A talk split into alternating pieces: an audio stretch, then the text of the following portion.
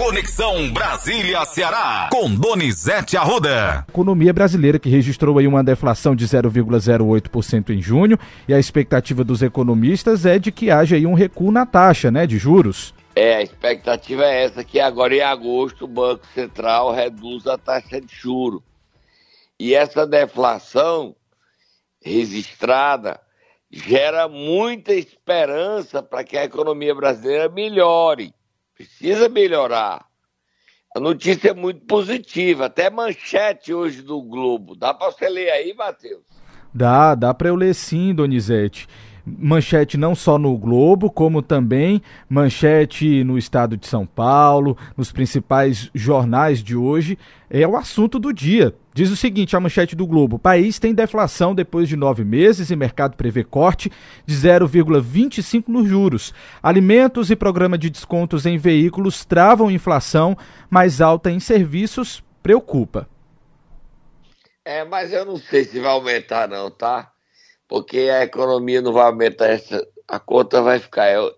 A esperança é que a economia brasileira baixe a taxa de juros e que a gente tenha é, um momento bom, positivo, para voltar a gerar emprego e a qualidade de vida do brasileiro. A gente tem aí o Haddad falando sobre a gente tem o Haddad falando sim, mas é falando sobre reforma tributária. Nós vamos ouvir o presidente Lula, que ontem, na sua live semanal, falou sobre a taxa de juros, fez a crítica básica que ele faz todas as vezes ao presidente do Banco Central, e ele falou exatamente sobre esse assunto. Vamos ouvir?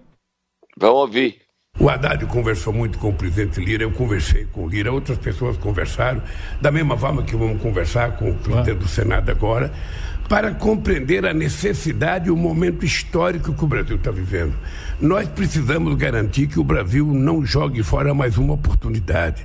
Você percebe que as pessoas que estavam pessimistas estão vendo, sabe, estão vendo o dólar cair, estão vendo a economia crescer, estão vendo sinais de que o salário vai crescer, estão vendo sinais de que o emprego vai crescer.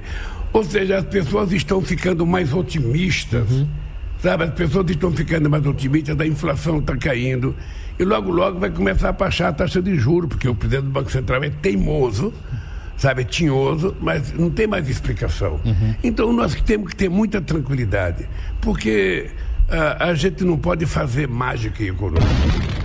Tá aí, Donizete. Ele vai ganhar a briga com o Campos Neto, porque o Campos Neto vai baixar a taxa de juro. E o Lula está rindo por tempo, porque a economia sinaliza um momento de expectativa positivo. Isso é muito interessante. Vamos ver que isso continue, né, Matheus? Não Sim, mude Deus, esse cenário.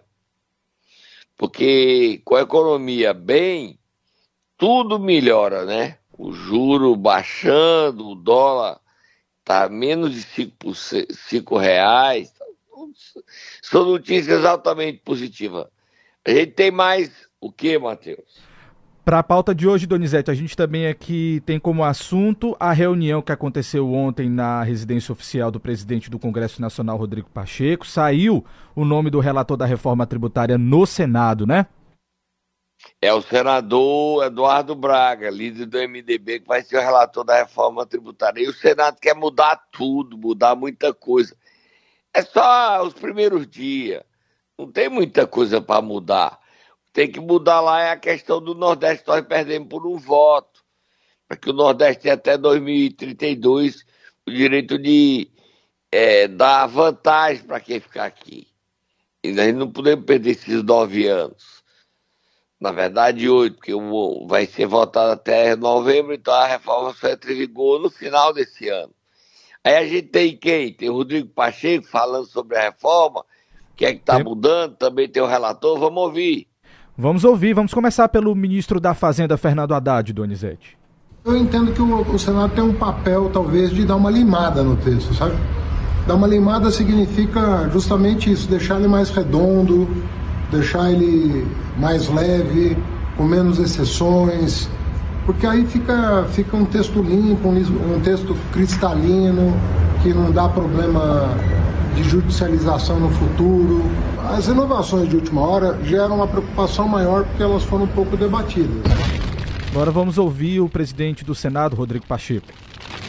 Nós temos muitas expectativas em relação à reforma, concordamos com o mérito dela, obviamente que ajustes podem ser feitos dentro do diálogo democrático de amadurecimento do Senado, mas temos o senso de urgência e de, de, de importância e de relevância dessa reforma. Promulgação da emenda constitucional ainda esse ano é essa nossa expectativa e é certamente a expectativa da Câmara dos Deputados, de todas as pessoas que estão envolvidas com a reforma tributária. Para concluir, Donizete, vamos ouvir o relator Eduardo Braga mas também algumas excepcionalidades que foram aprovadas ao cabo uh, na Câmara uh, dos Deputados, como, por exemplo, a excepcionalidade tributária para bares, um exemplo, é? É, que nós estamos é, querendo avaliar o custo-benefício disso, afinal de contas, é, isso terá impacto na alíquota final, que é uma das grandes discussões que todos queremos entender na reforma tributária porque a reforma tributária supostamente deverá ser neutra para o contribuinte. Agora, essas excepcionalidades podem ter um impacto para o contribuinte. O único estudo até agora publicado foi do IPEA. E o número publicado pelo IPEA salta aos olhos e preocupa todos nós. 28% de carga tributária líquida é algo que todos nós queremos compreender. É preciso que alguns comandos estejam no texto. Algo que pouco está se debatendo é que no atual texto constitucional, os limites máximos e mínimos estão é, estabelecidos. O limite máximo de ICMS e o limite mínimo de, o, e o piso mínimo de ICMS, em que pese a autonomia federativa esteja estabelecida na Constituição, é fixado como mandamento constitucional. Tá aí, Donizete. O Eduardo Braga e o Senado tá querendo um protagonismo na reforma tributária que não vai ter. A reforma já foi aprovada na Câmara. Eles querem mudar, mexer.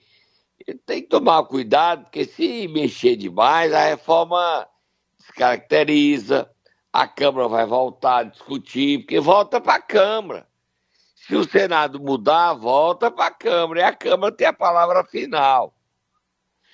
Os senadores querem ter uma importância que, lamentavelmente, não vão ter. Não vão ter. É difícil. Mas vamos ver o que é que vai dar. Vamos próximo assunto, Matheus. Para a gente terminar, Donizete Arruda, vamos falar sobre a CPMI. Ontem teve nova audiência, escutaram o Tenente Coronel Mauro Cid. O que, é que foi que deu ontem? Nada, ele não falou nada, ficou calado. Ele está preso, continua preso. É, ele tinha direito de. Ele devia responder as perguntas que não comprometesse a defesa dele, mas ele ficou calado em tudo. Até a idade dele ele se recusou a, a responder. Você viu, mano? Pois é, Donizete. Inclusive, por conta disso, o presidente da, o presidente da CPMI disse que ia fazer uma nova denúncia contra ele. A gente tem até esse trecho, o Arthur Maia falando. Vamos ouvir? Vamos ouvir. Me chamei o patrono do Tenente Coronel Mauro Cid para dizer a ele que ele estava trazendo, fazendo com que o seu cliente descumpra uma ordem do Supremo Tribunal Federal. Exatamente. E disso, infelizmente, acarretará a necessidade de nós, que não precisávamos fazer isso, fazer uma denúncia, mais uma denúncia, contra o senhor Malocide ao Supremo Tribunal Federal, haja vista que a ministra do Supremo determinou que aquilo que não incriminasse ele tinha a obrigação de responder, uma vez que ele não está aqui apenas como depoente, mas como testemunha. Tá aí, Donizete. Olha, Matheus, a gente vai dar uma paradinha e em seguida a gente vai conversar sobre a reestruturação da FUNASA, que o governo já negociou. Vou até lhe mandar a matéria que saiu hoje do valor econômico, porque teve deputado federal cearense negociando. Já já a gente volta. Vou beber um cafezinho, volto já, tá? Volto tá ok, Donizete, tá combinado. Momento Nero! Vamos lá, Donizete, nós vamos acordar quem nesta manhã de quarta-feira? Sei não, o que é que eu acordo? Eu tô tão desligado hoje, eu vou acordar quem, Matheus? Diga aí pra mim. Nós iremos para o município de Iguatu, Donizete Arruda. Ah, tem prefeito prefeito que vai continuar no cargo, né? Vamos acordar é. o prefeito interino que tá sorrindo com o tempo. Olha o tempo passando ele rindo. Ronald Bezerra, o presidente da Câmara, continua prefeito, né, Matheus? Vamos lá.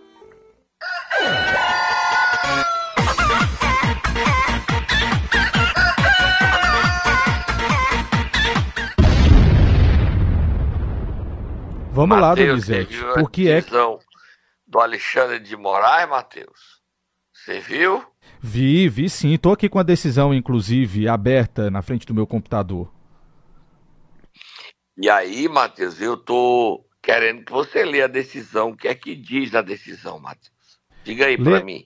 Vou ler aqui o trecho final que diz assim, Donizete. Por isso mesmo, tratando-se de reiteração de pedido, inexistindo qualquer inovação de fato ou de direito em relação ao anterior requerimento analisado por esta presidência, revela-se inviável o deferimento da cautelar ante o exposto e indefiro a liminar.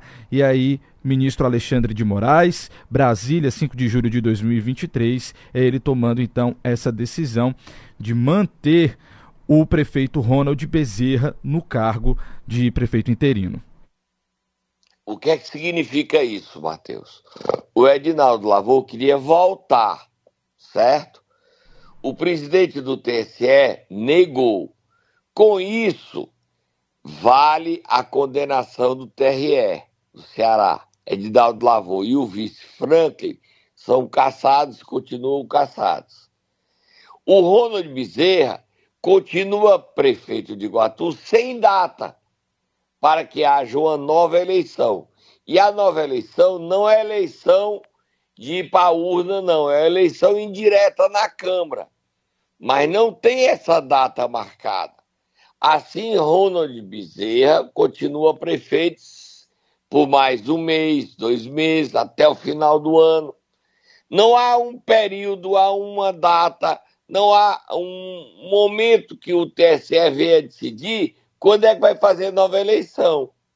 Ronald Bezerra continua prefeito. Ele continua prefeito. O que põe por terra a expectativa e a esperança de Edinaldo voltar. Parece que não volta mais. Ronald Bezerra é o prefeito de Iguatu. Interino e uma interinidade demorada, né, Matheus? Verdade, Donizete. E ele tá, agora tem que trabalhar para que Iguatu não se prejudique mais. Porque essa dúvida passou. Vira a página, Matheus. Olha que eu já lhe mandei a matéria aí sobre a FUNASA.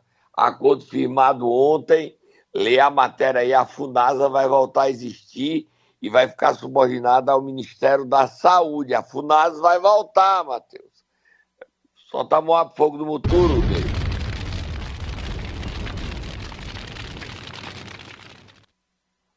Já posso ler a matéria, Donizete? Pode.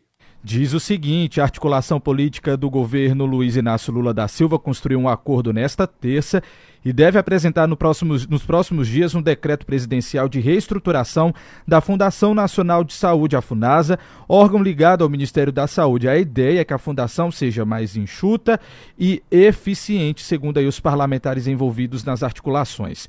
O assunto foi discutido no Palácio do Planalto, participaram do lado do Executivo o ministro da Secretaria de Relações Institucionais da Presidência da República, Alexandre Padilha, e o líder do governo no Senado, Jacques Wagner. Já os parlamentares foram representados pelos senadores pelos senadores Daniela Ribeiro, do PSD, e Irã Gonçalves, do PL, e pelo deputado Danilo Forte, do União Brasil, aqui do estado do Ceará. Com isso, o Palácio do Planalto evita que o Congresso vote uma proposta de recriação do órgão e a revelia da gestão petista.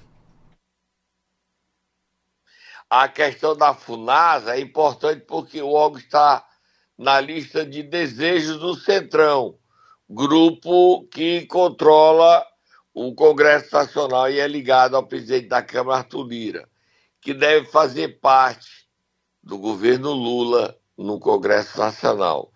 A previsão é que o Centrão apresente nas próximas semanas o nome de consenso do grupo para comandar a nova FUNASA. É, mas tem que ter um verniz técnico, Matheus, tá? o que é importante aí é o Ceará nesse debate, porque o Danilo Forte foi representando o, a Câmara dos Deputados. Dois senadores representando o Senado, né, a Daniela Ribeiro, do PSD da Paraíba, e Irã Gonçalves, do, de Roraima, e o Danilo Forte, do Nordeste. É uma coisa de muito prestígio, né? O Irã Gonçalves é do PL, certo? Ele é do PL. Mas vamos para o próximo assunto, Matheus. Valdemar da Costa Neto defende os 20 deputados que votaram a favor da reforma tributária e não vai expulsar ninguém. É isso mesmo, Matheus? É isso mesmo, Donizete. Ele divulgou uma nota ontem, inclusive você colocou no seu Twitter, nas suas redes sociais aí. Ele não vai expulsar ninguém, não, tá? E nós temos ele falando ou não? A gente tem um trecho de uma entrevista que ele deu ontem à Globo News, Valdemar da Costa Neto, e ele falou exatamente sobre o ápice dessa confusão toda, que foi antes aí é, da votação, quando o governador de São Paulo, Tarcísio, foi até uma reunião do PL, e aí tudo que aconteceu após foi só confusão, né, Donizete? Ele explica por que foi que tudo isso se deu. Vamos ouvir? E prepare também para depois de ouvir ele, a gente lê um trechinho da nota dele, ele falando que não vai expulsar os 20. São 20 deputados dos 99. Dois são cearenses. Seriam três, porque um está de licença, que o Yuri Paredão. Dois que votaram a favor da reforma tributária, dos cinco são Júnior Mano e o segundo deputado que votou a favor da reforma, Matheus Noronha. Ele disse são do PL, não dá pauta de costume, todos vão votar unidos. Mas na economia tem que ter liberdade para defender seus interesses. E não vou expulsar ninguém. E aí atrapalha o interesse do governo. O governo não, do favorece o governo Lula e atrapalha os bolsonaristas que queriam expulsar essa turma. Vamos ouvir o Valdemar falando? O governador Tarcísio foi fazer uma visita para mim, juntamente com o presidente da Assembleia de São Paulo, André do Prado. Eles foram fazer uma visita para mim no partido e saiu a discussão da reforma. Ele falou: Valdemar, se tiver umas mudanças que eu conversei com o Arthur, é uma matéria que nós defendemos no passado, nós podemos, podemos votar, podemos votar. Aí eu falei, mas é disso, eu já tinha, eu já tinha recebido a ligação do Rogério Marinho, falando a mesma coisa para mim. O Rogério me chamou a atenção, Valdemar, isso aí nós defendemos quatro anos, isso é uma reforma de Estado. Eu falei, tá bom, Rogério. Aí conversei com. com e, com, e cometi talvez uma, um erro, eu não fiz de propósito. Aí eu viro pro, pro, pro, pro Tarcísio, o governador Tarcísio, falo, Tarcísio, ah, eu, nós vamos ter uma reunião com a bancada amanhã, com toda a bancada, às 9 horas da manhã. Você não quer fazer uma reunião com o Bolsonaro às 8 horas da manhã? Ele falou, lógico, lógico para você colocar, fazer essas colocações para ele? Pois não. Aí, liguei para o Bolsonaro, marcamos a reunião 8 horas da manhã. E aí que eu cometi um erro. Eu quis prestigiar a nossa bancada com a presença do governador de estado e ficou parecendo para o nosso pessoal de direita, mais, mais firme, para esse pessoal, ficou parecendo que o Tarcísio foi lá para convencer o pessoal a votar sim. Ele não foi lá para isso, ele foi lá para explicar o que tivesse que explicar da reforma, porque o Tarcísio é muito aplicado. Depois daí, só confusão. É, não acho tanto não. Ele vai se entender. O Valdemar não vai expulsar ninguém, não, entendeu? Não vai expulsar ninguém, não. E os deputados daí é, que votaram a favor justificam que não tem como o Tarcísio ser contra a reforma tributária. A reforma, ela em vigor, ela vai gerar emprego, vai melhorar a economia brasileira, né? Agora, a briga interna continua. O Valdemar ontem soltou a nota dizendo que não expulsa ninguém, para, pedindo para parar de brigar. Você tem o trechinho da nota dele aí, defendendo quem votou a favor, os 20 deputados, tem, Matheus? Tenho sim. Diz o seguinte: tenho um grande orgulho da qualidade e da combatividade dos nossos parlamentares. O PL não somente elegeu a maior bancada do Congresso Nacional, como também é dono da bancada mais aguerrida e mais qualificada. Por isso, nossos embates são sempre acalorados e de muita qualidade, mas às vezes podem dar margem para quem quer confundir nossos próprios eleitores. E para que não fique dúvida, somos um partido de oposição. Seguindo um pouco mais abaixo da nota, diz assim: por outro lado, se entrar em pautas boas para a economia, de gestão governamental, como arcabouços, reforma tributária, e que refletem em questões regionais, cada um precisa votar no que for melhor para o povo que o elegeu. Ser bolsonarista é ser de direita, é sempre melhor, o melhor para o nosso povo. Se o atual governo apresentar uma pauta boa para o país, esse presidente que está aí não precisa gastar orçamento para ter o nosso voto, pois todos seremos a favor. Deixa eu ler mais para o final, onde ele defende aqui. Verdade não, viu? PL não vota sem ganhar emenda não, tá? Me perdoe, o Valdemar tá falando besteira. Só vota mesmo a favor do Brasil se ganhar emendinha, tá? Sem emendinha, sem voto. Isso aí não vale, vale para o PL, vale para todo mundo. Todo mundo quer emendinha. Até que, como são chamados os deputados, são os deputados emendinha. Tá certo? É, você sabia que o apelido é esse? Não, tô sabendo agora. É assim que ganharam o apelido, deputado emendinha. Sem emenda, sem emenda, nada de voto. Vamos ver último, os dois últimos parágrafos. Quero finalizar Quero finalizar dizendo que vamos seguir buscando o equilíbrio e compreendendo as divergências, pois a grande força do nosso partido está nas pautas que nos unem. Sempre estaremos unidos na defesa incondicional dos valores que nosso presidente Bolsonaro fez renascer em nossos corações. O orgulho da nossa pátria, de nossa família, das crianças, da fé cristã, do agro, da liberdade e os valores gerais do conservadorismo. Termina a nota de Valdemar da Costa Neto. Mas falta a última frase dele aí, né? O povo, o povo brasileiro... brasileiro fez do PL o maior partido do Brasil e é por ele que seguiremos trabalhando agora sim. É. Agora que o PL ganhou apelido, os bolsonaristas chamam esses 20 de deputados Emendia. Júnior Mano, deputado Emendia. Matheus Noronha, deputado Emendia. Mas o Emendia até que ajuda para garantir a sua base ficar rindo, né, Matheus? Rindo. Pois é, quer uma emendinha, Matheus? Você quer ser deputado Como... para ganhar a emendinha? Não, não, nada de dinheiro aí de emenda não, Donizete. Ah, Também. mas não é, o dinheiro não tem nada de errado não, tá? Não estou dizendo, acusando ninguém, nada não. O dinheiro vai para a prefeitura, a prefeitura que faz o benefício. Hum. E o deputado disse, eu estou trabalhando, estou defendendo os interesses o Lula liberou 6 bilhões, 7, 5, 6, 7, 5, ninguém sabe ao certo. Liberou. Aí esses 20 deputados que votaram a favor da reforma tributária ganharam o apelido de deputado emendia. É a briga, é o, a briga interna, né? O Bolsonaro está é, tá fora do jogo, é inelegível. Isso fragilizou demais o PL. Ele já está admitindo lançar a candidatura e Michele Bolsonaro. Mas vai uma emendinha aí, vai ter votação. No Senado, os senadores não querem emendinha, não. Não tem senador emendinha, é mais difícil. Os senadores são mais, mais duros na queda. Próximo assunto, Matheus. Amanhã o PDT Ceará tem novo presidente, Donizete Arruda. É, Cid Gomes, solta a Moab, fogo do futuro. E o Cid Gomes chega no PDT querendo voltar a ser dono do Ceará. Não vai ser. Porque o governador Eumano de Freitas não gosta do Cid nem vai fazer os caprichos dele. Mas ele chega querendo tudo, querendo indicar o novo presidente da Assembleia. Eleição é só ano que vem, ele já quer indicar agora.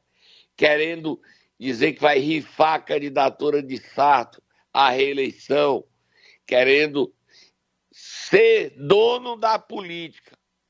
Isso pode, Matheus. Não vai dar certo. Agora, os deputados estaduais do PDT estão assim. O Cid fez um acordo para ele e deixou nós na chuva. Aí essa turma está toda calada, mas insatisfeita. O Cid quer segurar os prefeitos do PDT, mas muita gente quer se mudar do PDT. Independente do Cid, vai conversar com a abolição. O Cid chega, quer fazer uma festa e dizer: Eu voltei, eu dou as cartas da política do Ceará. Será, Matheus? Será? O Elmano vai aceitar isso? Vai nada. E o Camilo vai aceitar isso? Vai nada. O Cid está tão arrogante que o Camilo ligou para ele na sexta-feira Ele não atendeu, não. Inventou uma desculpa, ele estava ocupado. Cid, você tá querendo achar que manda, é? Meu irmão, vai com calma. Os Ferreira Gomes perderam o poder. O Ciro foi destaque ontem, porque ele estava em Bariloche. O jornal Folha de São Paulo trouxe.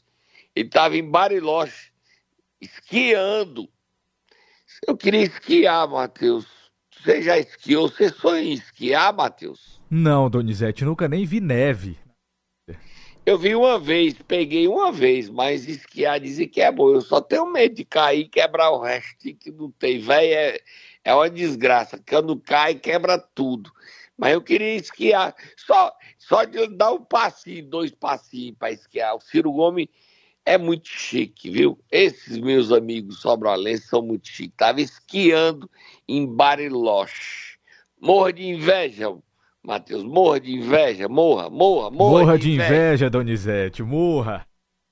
Ó, oh, e aí não foi pago ainda com a newsletter dele não, tá? Eu sei que você já se inscreveu, contratou, pagou 200 reais para ter tudo que o Ciro fala todo domingo, tá? 200 reais, você já pagou, nem me disse que não ia pagar e pagou escondidinho para enganar mim, para não pagar o meu, né? Eu mesmo Eu... não, Donizete, me essa. Me tira dessa. Não, minta não, minta não, que você pagou 200 reais. Você garantiu que o Ciro vá todo ano para Bariloche. Eu queria conhecer Aspen, que é nos Estados Unidos, que é melhor. Ou então os Alpes suíços, que é melhor. Para esquiar do que na França, na Suíça, é muito melhor do que Bariloche. Mas para quem não tem Europa, quem não tem Estados Unidos, Bariloche é chiquezérrimo. O hotel é caro, tudo é coisa de luxo. É só para dizer o seguinte, Matheus, isso não te pertence, tá, Matheus? Nem a mim, tá ok? Nem com raiva, não. Nem a ti, nem a mim pertence ir para Bariloche. Jornalista não pode ir para Bariloche, não. Tá? Morra de inveja, Matheus. Morra. Diga que eu tô com inveja. Tô Você mesmo, tá com negar. muita inveja, não é pouco, não, Donizete. É, mas eu tô mesmo, não vou negar. Por que, que eu vou negar? Eu queria esquiar. Eu não tenho dinheiro para ir para Bariloche, hotel cinco estrelas, cinco estrelas caro, paga em dólar. Isso é coisa para tu não, Matheus, nem para mim. É só. Vamos, vamos trabalhar, vamos trabalhar, Matheus. Vamos trabalhar, vamos trabalhar. Vamos, Donizete. Terminou o nosso tempo, 7 horas e 51 minutos. Amanhã você volta com mais informações, ok? Eu com a vontade de ir para Bariloche. Com vontade de Vamos juntar. Vou dar um cofrinho para você. Não, quero não. Quero a viagem de graça, eu quero a viagem toda, tá? Tô indo embora. Tchau. Quero ir pra Bariloche. Bariloche, Bariloche, Bariloche. Ô Bariloche, me leva Bariloche. Tchau, Matheus. Tchau, Bariloche. Tchau, tchau. Tchau, Donizete. Tchau. Amanhã você volta trazendo mais informações aqui pra gente.